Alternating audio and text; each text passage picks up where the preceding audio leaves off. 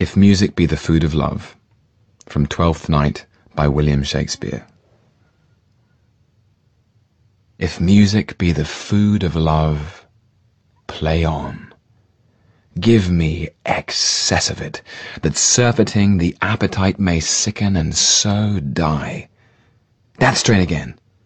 It had a dying fall. Oh, it came o'er my ear like the sweet sound that breathes upon a bank of violets, stealing and giving odour.